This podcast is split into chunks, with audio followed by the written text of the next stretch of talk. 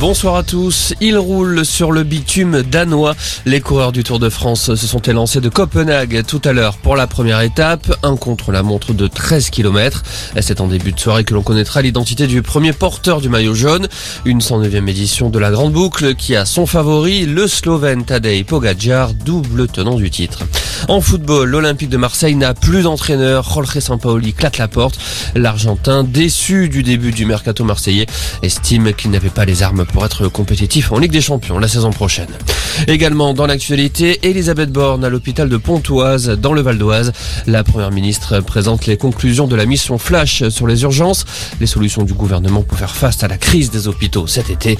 La Fédération hospitalière de France réclame de son côté une rallonge de 2 milliards d'euros pour 2022.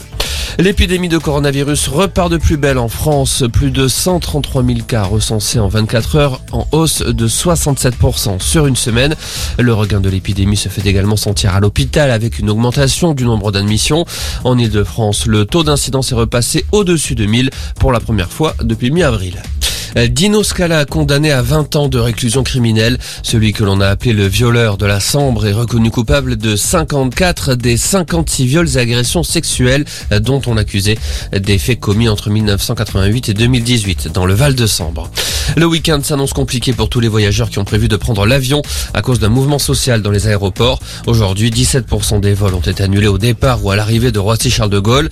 Tout le week-end, les salariés des plateformes aéroportuaires parisiennes sont appelés à rejoindre le mouvement pour demander des revalorisations salariales. Et sur les routes du monde, pour le premier week-end de juillet, Bison Futé classe ce vendredi orange dans le sens des départs. C'est même rouge en Ile-de-France. Globalement, Bison Futé recommande de ne pas quitter les métropoles et leurs périphéries entre 14h et 19h. Voilà pour l'info. Excellente fin d'après-midi.